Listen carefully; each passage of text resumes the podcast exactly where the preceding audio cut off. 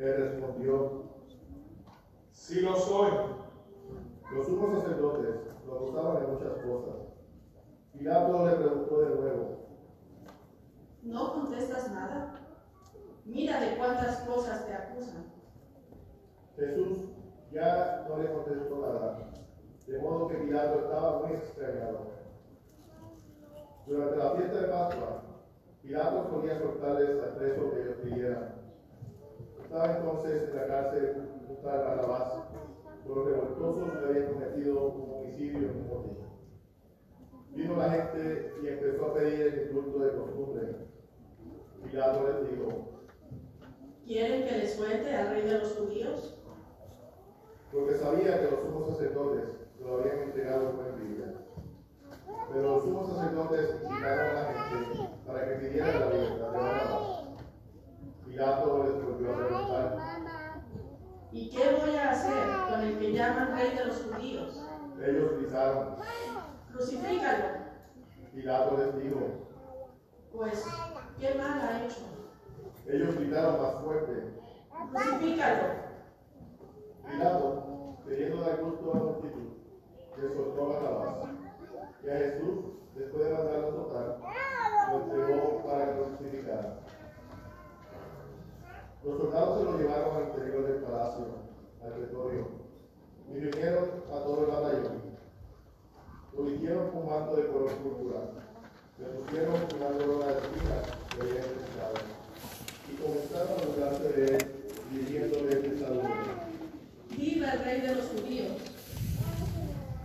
Le golpeaban la cabeza con una caña, le escupían y llevando las rodillas se postraban ante él.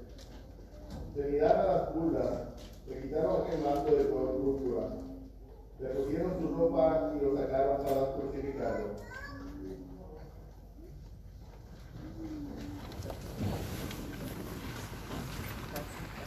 Entonces forzaron a cargar la cruz a un individuo que se pasaba por ahí de regreso al campo, Simón de Sirene, padre de Alejandro y de Rufo, y llevaron a Jesús al Golgota, que quiere decir lugar de la calavera.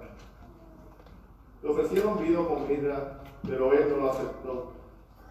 Lo crucificaron y se repartieron sus ropas, echando suertes para ver qué le tocaba a cada uno.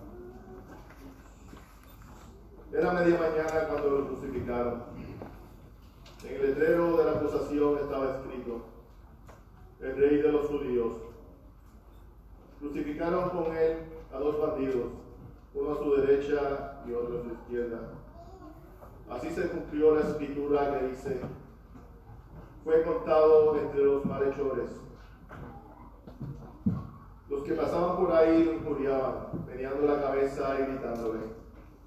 Anda, tú que destruías el templo y lo reconstruías en tres días, sálvate a ti mismo y baja de la cruz. Los sumos sacerdotes se burlaban también de él y le decían, Has salvado a otros, pero a sí mismo no se puede salvar. Que el Mesías, el Rey de Israel, baje ahora de la cruz, para que lo veamos y creamos. hasta los que estaban crucificados con él también lo insultaban. Al llegar el mediodía, toda aquella tierra se quedó en tinieblas hasta las tres de la tarde. Y a las tres, Jesús gritó con voz potente, Eloí, Eloí, lema sabactani. que significa, Dios mío, Dios mío, ¿por qué me has abandonado? algunos de los presentes al oírlo decían, Miren, está llamando a Elías. uno corrió a empapar una esponja en vinagre, la sujetó a un carrizo y se le acercó para que bebiera, diciendo, Vamos a ver si viene Elías a bajarlo. pero Jesús, dando un fuerte grito, expiró. Hacemos ahora una pausa y un momento para la adoración de la de la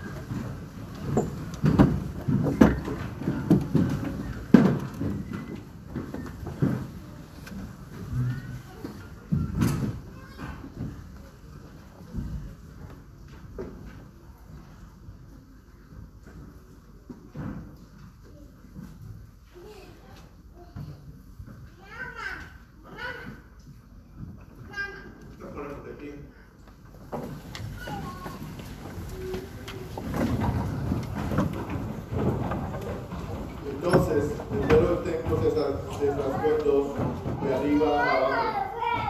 El oficial romano que estaba frente a Jesús, al ver cómo había expirado, dijo, De veras, este hombre era hijo de Dios. Había también ahí unas mujeres que estaban mirando todo este lejos. Entre ellas, María Magdalena, María, la madre de Santiago el Menor y de José, y Salomé, que cuando Jesús estaba en Galilea, lo seguían para atenderlo. Y además de ellas, otras muchas que habían venido con él a Jerusalén. Al anochecer, como era el día de la preparación, víspera del sábado, vino José de Arimatea, miembro distinguido de Sanedrín, que también esperaba el reino de Dios. Se presentó con valor ante Pilato y le pidió el cuerpo de Jesús. Pilato se extrañó de que ya hubiera muerto y llamando al oficial, le preguntó si, había, si hacía mucho tiempo que había muerto. Informado por el oficial, concedió el cadáver a José. Este compró una sábana, bajó el cadáver, lo envolvió en la sábana y lo puso en un sepulcro excavado en una roca y tapó con una piedra la entrada del sepulcro. María Magdalena y María, la madre de José, se fijaron en donde lo ponían. Palabra del Señor.